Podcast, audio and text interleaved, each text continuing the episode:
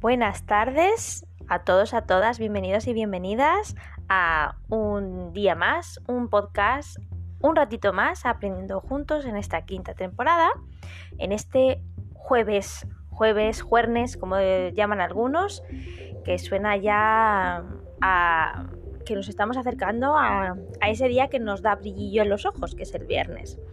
Espero que la semana te esté yendo bien.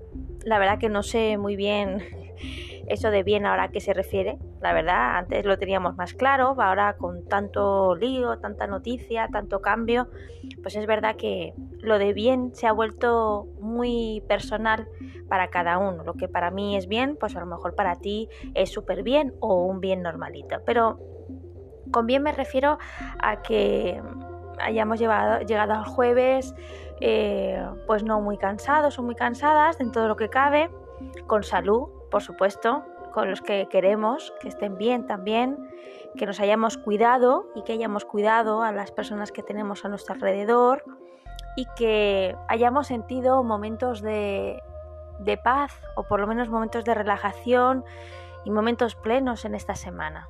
Con eso yo creo que nos conformamos casi todos. Es verdad que, que las noticias no son eh, a lo mejor las que nos gustarían, eh, me refiero a los medios de comunicación, pero como es nuestro ratito y lo venimos haciendo desde hace bastantes temporadas, vamos poco a poco ya sabiendo cómo disminuir el ruido exterior, el ruido interior y cómo aprovechar de una manera lo más plena posible estos minutitos que tenemos para recargarnos, para reflexionar, para pararnos, para ir un poco más despacio, para respirar sencillamente, para eh, ver otro tema, ver salir un poco de la rutina, de las tareas, del corre-corre, de las responsabilidades, de las malas noticias, de las preocupaciones, etcétera, etcétera. Así que te animo a que, a que respires hondo, Tal vez te hace falta, no sé, dos respiraciones, tres respiraciones. Tómate las que necesites despacio, con tranquilidad, no hay prisa. Esto está grabado, por lo tanto puedes escucharlo y pararlo tantas veces como necesites.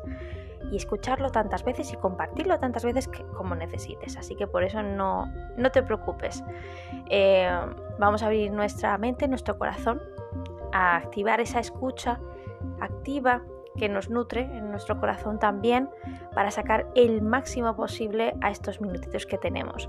Muchas gracias por estar, muchas gracias por, por seguir y muchas gracias por sugerir y por las opiniones que me llegan, los temas que me llegan y las ideas que me llegan. Realmente cuando recibo un mensaje diciéndome eh, que tal tema le ha gustado mucho a esa persona, que le ha hecho pensar, que le ha hecho reflexionar, que no sabía que se llamaba así, que ha descubierto un nuevo autor, autora, eh, etcétera, pues realmente me alegra muchísimo, básicamente porque eh, me gusta aprender y me gusta que ese aprendizaje que yo comparto humildemente pues eh, también hace aprender o por lo menos hace ver cosas diferentes y nutrir de manera diferente a las personas a, las que llega. Y eso me parece una onda expansiva muy positiva y benesterosa como nos gusta esa palabra. Así que hoy no va a haber cuento hoy no va a haber cuento pero va a haber acertijo así que vamos a ello. No os voy a decir de qué voy a hablar porque lo voy a introducir con una serie de frases de diferentes autores. Pero os digo desde ya que el acertijo que os voy a proponer es bastante curioso, hay que pensar un poquito y bueno, hay que quedarse con los nombres de los personajes, ¿de acuerdo? Dice, en el año 1930, Charles Creighton, creo que lo pronuncio bien, y James Hargis hicieron un viaje desde Nueva York hasta Los Ángeles recorriendo un total de 5.375 kilómetros. El viaje duró 18 días y no fue especialmente rápido ni el más largo realizado hasta la fecha. Todo transcurrió por carreteras normales, con un coche ordinario en la época y de los dos pilotos pues eran personas totalmente corrientes. Aún así, ostentan un récord que hoy en día sigue imbatido. ¿Cuál puede ser ese récord? Ay, hay que pensar un poquito. Quedaros con los nombres, por ahí va, por ahí va el asunto.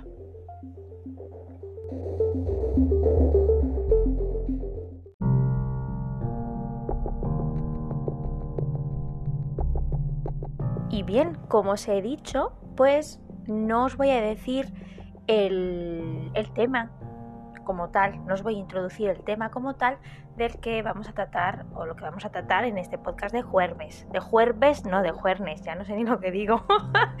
es que ya el cansancio a estas horas también hace mella a mí, ¿eh?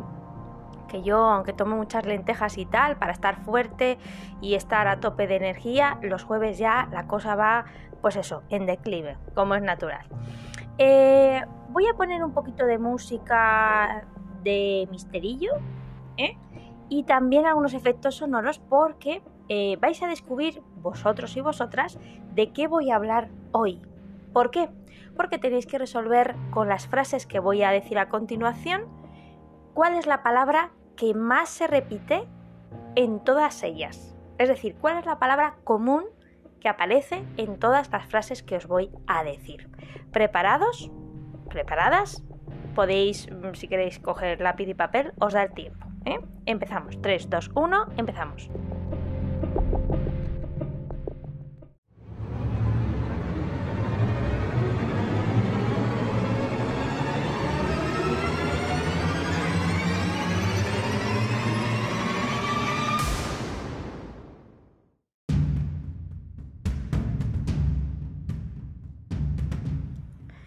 La madurez mental es la capacidad para tolerar la incertidumbre, según John, John Feinlein. En tiempos de incertidumbre y desesperanza es imprescindible gestar proyectos colectivos desde donde planificar la esperanza junto a otros, según Enrique Pichon Rivière. El futuro es incierto, pero esta incertidumbre está en el corazón mismo de la creatividad humana, según Ilya Prigogine. La incertidumbre es una margarita cuyos pétalos no se terminan jamás de deshojar, según Mario Benedetti. Cuando creíamos que teníamos todas las respuestas, de pronto cambiamos todas las preguntas también según Mario Benedetti. Y la última, hay que aprender a enfrentar la incertidumbre, puesto que vivimos en una época cambiante donde los valores son ambivalentes, donde todo está ligado.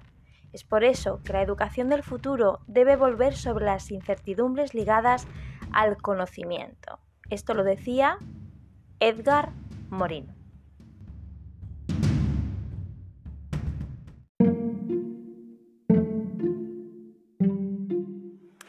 Bien, pues yo creo que más o menos ya sabéis por dónde va el tema y la temática de lo que vamos a compartir y aprender o reaprender o desaprender para aprender juntos. ¿De acuerdo? Nos vamos a servir de una de un referente que ya eh, habéis escuchado en las temporadas de Aprendiendo Juntos, que es Pilar Jerico en esta ocasión desde su blog.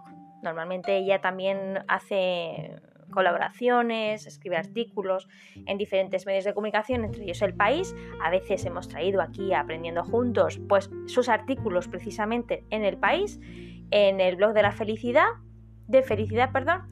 Eh, pero hoy vamos a centrarnos en una reflexión que tiene ella en su blog, eh, pilargerico.com, y en otra reflexión a colación de esta en el blog del país El Laboratorio de Felicidad, pero no está escrito esta vez por Pilar Jerico, sino por otro autor. Ahora lo veremos. Y dice así, ¿por qué nos mata la incertidumbre? Nuestro cerebro se lleva muy mal con la incertidumbre. Preferimos conocer cuanto antes una mala noticia que vivir con la posible duda de si será buena o no. Supongo que todos lo hemos vivido en nuestras carnes y una vez más la medicina y la psicología se han puesto a manos a la obra para confirmarnos que esto es así. La primera investigación de la que vamos a hablar se realizó en la Universidad de Maastricht. No cabe duda que a veces los científicos son de los más originales para ingeniar experimentos y no cabe duda que hay voluntarios para todo. En este caso, sometieron a unos participantes a una serie de 20 descargas eléctricas Un grupo sabía que recibiría un shock intenso en cada descarga, mientras que el otro sabía que recibiría 17 descargas moderadas y 3 intensas, pero desconocía cuándo tendrían lugar cada una de ellas. Pues bien, ¿quiénes tenían más miedo al comienzo de la investigación? Los resultados demostraron que los participantes que sabían que existía una pequeña posibilidad de recibir una descarga intensa se mostraron más atemorizados, sudaron más y su corazón latió más rápido que aquellos participantes que conocían al 100% que iban a recibir una descarga intensa.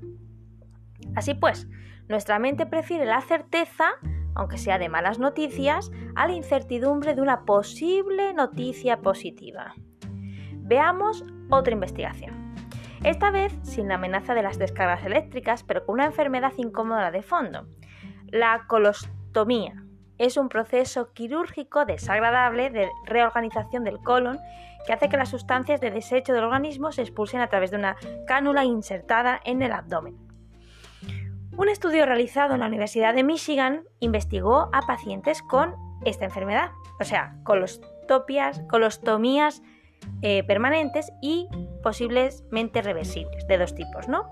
Seis meses después de la operación, los pacientes cuya situación era permanente se mostraron más felices que aquellos que pensaban que algún día podrían volver a la normalidad. ¿Pero por qué? Porque los primeros tenían una certeza y pudieron aceptar su situación, mientras que los segundos vivieron en la incertidumbre sin aceptar su situación y con la promesa de volver algún día a la normalidad. De nuevo, una interesante conclusión. Somos capaces de adaptarnos a una situación incómoda una vez que hemos eliminado cualquier incertidumbre a su alrededor. Una última investigación. Psicólogos de la Universidad de British Columbia examinaron a personas que se habían sometido a pruebas genéticas para determinar el riesgo que tenían de desarrollar un desorden neurodegenerativo llamado síndrome de Huntington Aquellos que sabían que tenían altas probabilidades de desarrollarlo se mostraron más felices un año después del análisis que aquellas personas que no supieron el grado de riesgo que presentaban. ¿Por qué?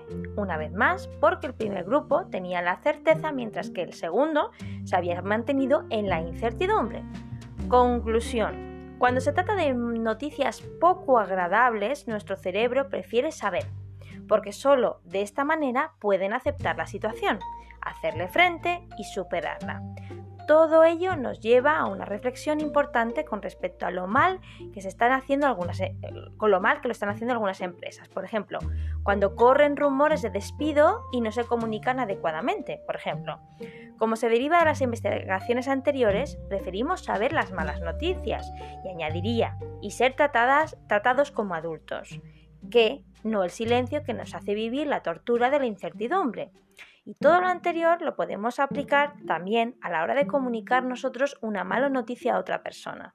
Pretendemos hacerle un favor postergando la situación o poniéndola tiritas en la conversación. Sin embargo, la ciencia ha demostrado que si tenemos que dar una mala noticia, es mejor ser directos y reducir cualquier posible incertidumbre que no andarnos por las ramas y poner paños calientes. De este modo, la otra persona lo asumirá y podrá aceptarlo lo antes posible. Receta.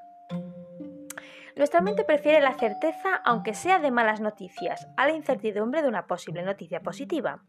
Fórmulas. Primero, si te enfrentas a la incertidumbre ante una posible mala noticia, ponte en lo peor de las situaciones y desarrolla un plan de acción B. La incertidumbre no desaparecerá, pero al menos habrás podido reducir su impacto por ejemplo, ¿no?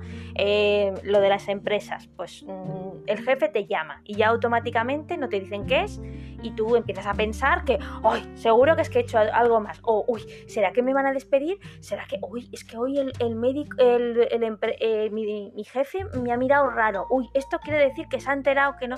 Y empezamos a pin, pin, pin, a, hacer rumores, ¿no? En nuestra cabeza. Pim, pum, pim, pum, pim, pum. Bueno, pues para cortar eso, disminuir un poco la incertidumbre y pensar que más o menos podemos visualizar mm, que no es lo que va a pasar, pero lo más malo que puede pasar es pensar en la situación más mala. Por ejemplo, me van a despedir, ¿no? Y entonces, una vez que tú te pones en la situación de me van a despedir, aunque no sepas si es eso, pues elaboras un plan B. Bueno, pues si me despiden, pues mira, yo puedo aprovechar ahora con eh, esto que tengo, con aquello que tal, para poder buscar trabajo en este sector que estoy mejor cualificado. O, pues, bueno, pues me voy a, a poner a estudiar unas oposiciones, por ejemplo, ¿no? Digo yo. Segundo elemento de la fórmula, si te enfrentas a una situación aparentemente desagradable, es importante recordar que podemos ser capaces de reconstruir nuestra felicidad pasado un tiempo, una vez que hayamos reducido la incertidumbre inicial. Por ejemplo, este podría ser adaptado un poco a lo mejor a un desengaño amoroso, etc. Y tercera, cuando tengas que dar una información negativa, Acuérdate que es mejor saberlo que no vivir con incertidumbre. No, yo es que no se lo he dicho porque es que lo va a pasar peor. Lo va a pasar peor. No, es que yo esto mejor se lo digo más tarde porque es que ahora no es el momento. Por ejemplo. Pues no, piensa que la incertidumbre siempre para nuestro cerebro es peor que si sabemos lo que tengamos que saber.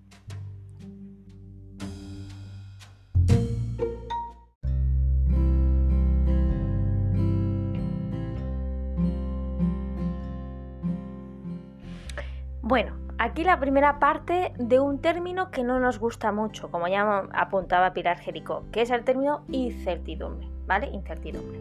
Eh, por lo que estamos viviendo y por los meses que llevamos viviéndolo, pues evidentemente eh, hemos incorporado si no lo habíamos incorporado. Yo creo que sí lo habíamos incorporado anteriormente, pero no lo habíamos utilizado conscientemente lo habíamos escuchado eh, tantísimo como en esta época que estamos viviendo histórica. Esa es la verdad. Bueno, está bien saber cómo funciona nuestro cerebro ante ese término que supone y algunos truquillos, porque evidentemente es una sensación incómoda. Y el saber, el conocer cómo reacciona nuestro cerebro y cuáles son sus mecanismos, nos ayuda también a entender por, por qué a lo mejor nos sentimos más nerviosos o nerviosas, inquietas, irascibles, mm, mm, más, eh, no sé, con menos paciencia, por qué dormimos peor, mm, todo esto que conlleva pues la situación de incertidumbre y la situación prolongada que estamos viviendo. Pero, pero, pero, un pero positivo eh, es que aparentemente es todo malo, pero resulta que tanto las frases que hemos leído al principio como lo que vamos a leer a continuación, la incertidumbre puede tener una parte menos oscura, menos oscura, ¿no? Entonces vamos a ver cuál es y vamos a ver, eh, como nos decía un poco Pilar Jericó, qué truquillos utilizar o qué estrategias utilizar para que es, eh, la incertidumbre no nos paralice y, podamos gestionarla de una manera que, bueno, pues dentro de la situación eh, que sí es verdad que tenemos que vivir, pues lo hagamos lo mejor posible. Vamos al país.com, al blog El Laboratorio de Felicidad y concretamente a un artículo que ha escrito el escritor Andrés Pascual. Y dice así, incertidumbre positiva, anda, una vía al éxito. Dejemos de considerar a la incertidumbre como un terrible fantasma y veámosla como lo que es, un estado favorable a la prosperidad. Alucinante, ¿verdad? Pues sí, así me he quedado yo cuando lo he leído. Como dice Rowan Atkinson, el actor de Mr. Bean, mi pronóstico para mañana es que puede pasar cualquier cosa. Y tiene toda la razón. La incertidumbre es el estado natural y permanente del ser humano. La buena noticia es que también es un estado favorable a nuestra prosperidad, ya que nos procura oportunidades inesperadas para el éxito. Piensa que si viviéramos en un mundo de total certeza y seguridad, no dejaríamos de ser esclavos de nuestro propio destino, y que la incertidumbre es la magia de la vida. ¿Acaso leerías siempre libros de lo que conoces el final? ¿O podrías amar a una persona cuyos gestos, palabras y comportamientos fueran en todo momento previsibles? Eso sería como salir con la Siri del móvil.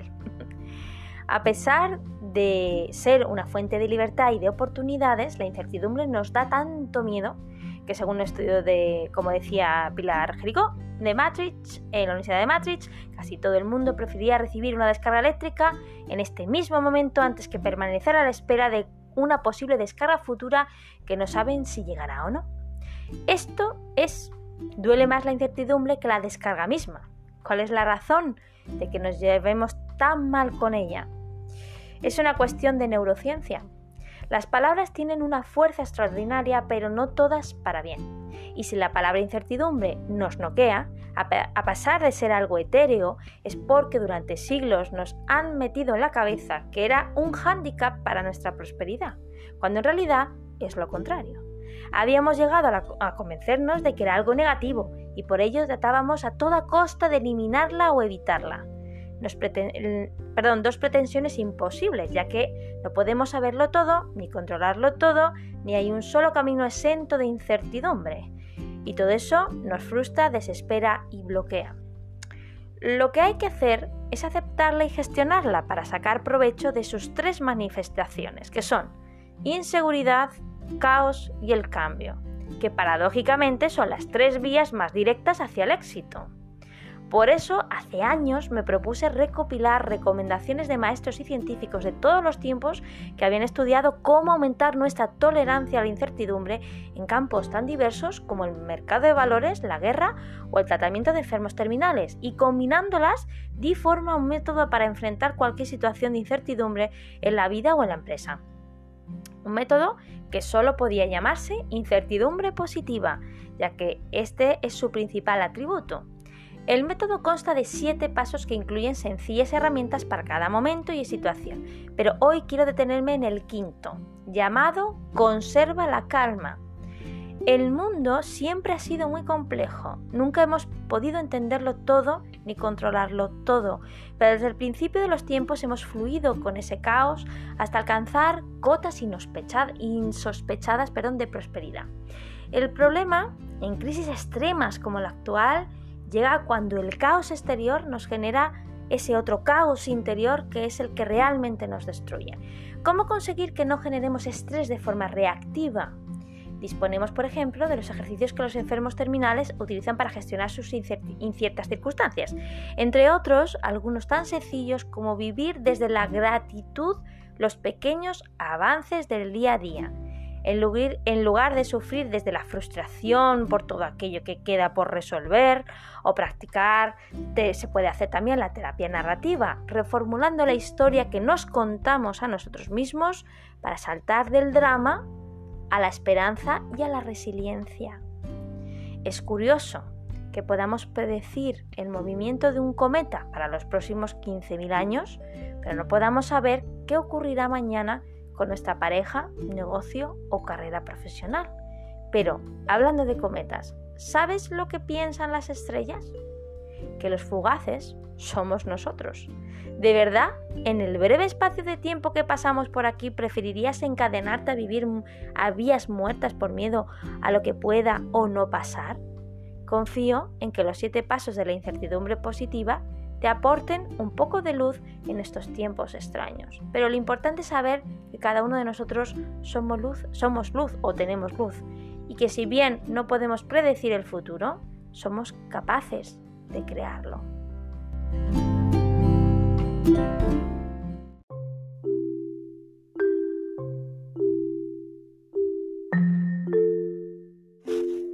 Bueno, no sé si eh, no sé si aventurarme a decir que os habéis quedado un poco mm, no sé cómo decirlo, un poco desconcertados o desconcertadas.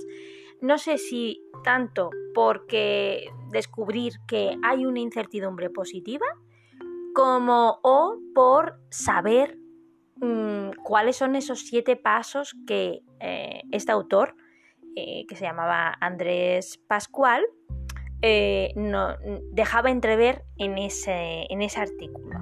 Bien, resulta que los he encontrado. ¿Vale? Porque él en, otro, en otra web, infosalus.com, habla sobre un poco esto mismo, ¿no? Y, sobre por qué la incertidumbre de esta pandemia puede ser positiva, ¿no?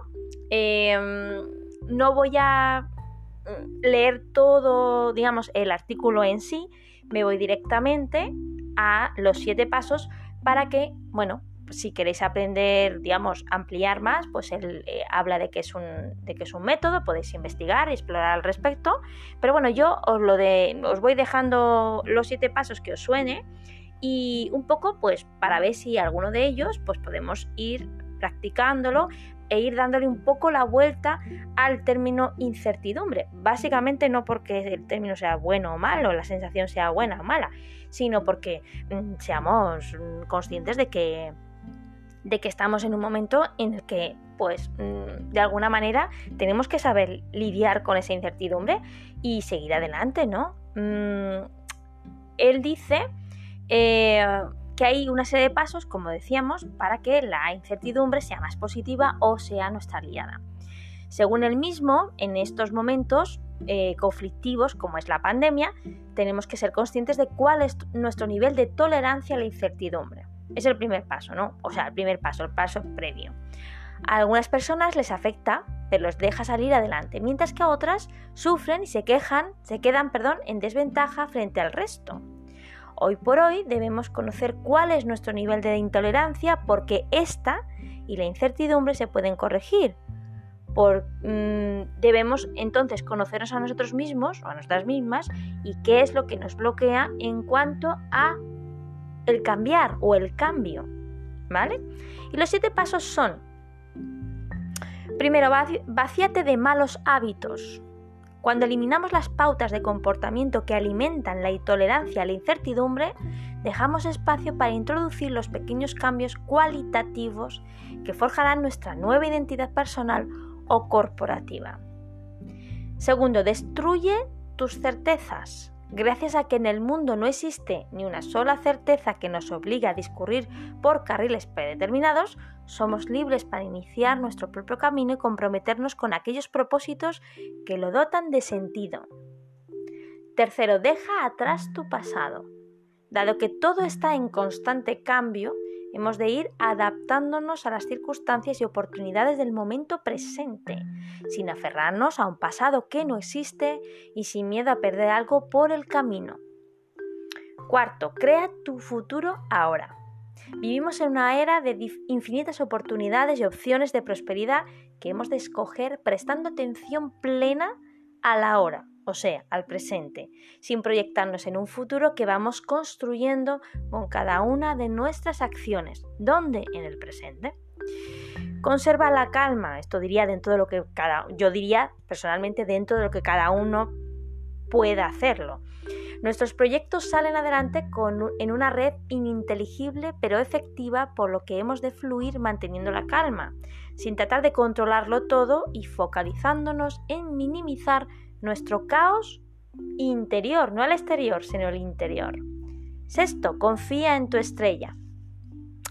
Para crear buena suerte hemos de, utilizar la intuición sin olvidar que también juega su baza el azar y los eventos imprescindibles, a los que a los que pondremos de nuestra parte si apostamos por los extremos y por las personas.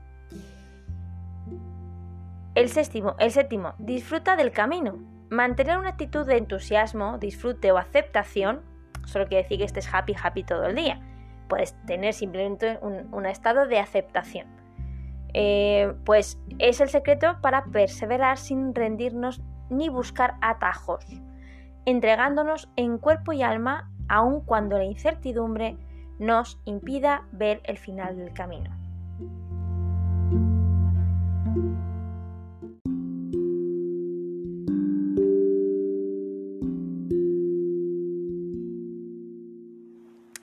Bien, hasta aquí toda la información eh, panorámica, como nos gusta a nosotros en Aprendiendo Juntos, de un tema un poco complicado, a lo mejor que escuece un poco, porque a, tocos, a todos nos toca ahora mismo, o sea, en, un grado o en otro, de una forma u otra, eh, todos estamos viviendo, vivenciando y desarrollando, eh, pues buenamente podemos, nuestras estrategias eh, para aprender a gestionar una incertidumbre que se está dilatando en el tiempo. Evidentemente, con este tema no pretendo convencer a nadie, por supuestísimo, de ah, que la incertidumbre es buena o mala. No, ya sabemos que estas cosas ni son buenas ni son malas. Simplemente son elementos que sabemos que están y que de alguna forma tenemos que identificar, descubrir, vivenciar, experimentar y saber gestionar. Y para gestionar, pues evidentemente hay que saber conocer a qué nos estamos refiriendo, qué supone para el ser humano esto desde bases científicas investigaciones, etcétera, un poco para, para, informarnos. Evidentemente hay mucha información al respecto que te animo a que busques y que explores e investigues, pero lo he traído aquí porque es una realidad que estamos viviendo. Y lo único que te quiero transmitir es que la incertidumbre no es automáticamente algo malo. Es algo malo si nos quedamos anclada en esa situación o anclado. Pero bueno, de alguna manera eh, se pueden ir haciendo pequeños cambios, pequeñas cosas. Eh, este autor habla de siete pasos. A lo mejor mm, para otro autor o autora, pues resulta que se resumen en cuatro. No es tanto el número, sino la idea de que la incertidumbre se puede gestionar. Pero como decía bien en uno de los pasos, empieza por el caos interno tuyo. ¿no? Es, evidentemente lo de fuera es más difícil de controlar que lo de dentro. Y la incertidumbre, pues eh, evidentemente no es algo de nuestro gusto, pero sí que es algo mm, que podemos de alguna manera eh, hacer Mm, digámoslo así, que no pasemos sobre ella de puntillas, como, ay, ay, ay, me quemo, ay, paso, paso, paso, porque realmente detrás de esa incertidumbre podemos descubrir un aprendizaje que a lo mejor, tristemente, en otra situación, pues no lo hubiéramos hecho. Em, simplemente quiero decirte que te entiendo, que la incertidumbre está ahí, que estamos eh, cansados de no saber de no saber cuándo va a terminar, de no saber cuál es, qué es lo que nos van a decir mañana, qué van a cambiar, eh, si se van a celebrar o no las, navidades, cuándo, cómo, si, no, dentro, fuera. Eso, todo eso genera incertidumbre. Ya hemos visto que nuestro cerebro no le gusta. Pero bueno, yo creo que tanto mirar fuera nos confunde, digámoslo así. Así que este otoño, esta situación nos sirve para mirar, mirar hacia adentro mirar hacia adentro y saber cuáles nuestros sentimientos, nuestras emociones, lo que nos genera, lo que está descolocado o colocado, lo que tenemos que hemos identificado como nuevo, como no, cómo reaccionamos nosotros hasta ante la frustración, ante la incertidumbre, aprendizaje propio. Porque lo demás, como decíamos en el artículo, eh, no se puede controlar, ni tenemos garantizado. Evidentemente en esa gestión de incertidumbre, pues cada uno encuentra su camino. No solamente estos siete pasos, sino pues cada uno puede encontrar su calma de una manera, pues haciendo deporte, escuchando música, eh, rezando, orando, meditando. Es decir, no existe una única forma, pero es verdad que no, el, el atajo de evitar la incertidumbre puede traernos consecuencias no tan saludables ni por supuesto no tan enriquecedoras, sino que a lo mejor los atajos eh, ante la incertidumbre, ante esta situación que nos incomoda, o sea, no me estoy refiriendo a la pandemia, sino en, general las situaciones que nos provocan incertidumbre, ¿no? Pues mm, nos hacen actuar, eh, nos hacen sentir, nos hacen eh, interaccionar de una manera que al final es peor, es peor las consecuencias negativas de esos atajos y de los caminos rápidos que los otros caminos de, aceptar, de, reflexionar, de sentir, de investigar, de explorar en nosotros mismos, de conocer más sobre ese tema. Creo que a lo mejor es más rápido el otro. Pero, como decía, no me acuerdo quién ahora mismo, que esto es como, como cocinar. cocinar requiere sus tiempos y sus etapas para que ese guiso, esas lentejas, esa salsa, ese pastel, esa sopa, ese pan, esas galletas, pues realmente salgan bien, estén ricas, sean saludables, eh, gustosas a la vista, gustosas al gusto y al olfato. Entonces, las prisas no son buenas y ya hemos visto que a veces necesitamos parar. Eh, para recolocarnos y seguir, como decía mi profesora de Pilates hace años, que es una frase muy buena que me, dio, ah, bueno, a mí, que yo escuchaba en sus clases y que, es muy cierta y que, y que, vamos, que de vez en cuando yo también me la digo a mí misma. Así que hasta aquí ese tema poco peleagudo que es la incertidumbre, pero que utilicemos ese término no con tanto miedo y tanta pinza de lo cogemos así con pinzas, sino sabiendo que es un término con el que tenemos que convivir, para bien o para mal, y que nos tenemos que hacer un poco más nuestro, más aliado que enemigo. Así que muchísimas gracias por estar, muchísimas gracias por escuchar, por compartir, por aportar, por opinar y sobre todo por querer seguir aprendiendo juntos con este proyecto que se hace cada vez más grande, que se hace cada vez más rico y cada vez más benesteroso. Así que os deseo unas buenas noches y nos vemos, nos escuchamos en nuestro ratito el lunes. Hasta el lunes. Gracias.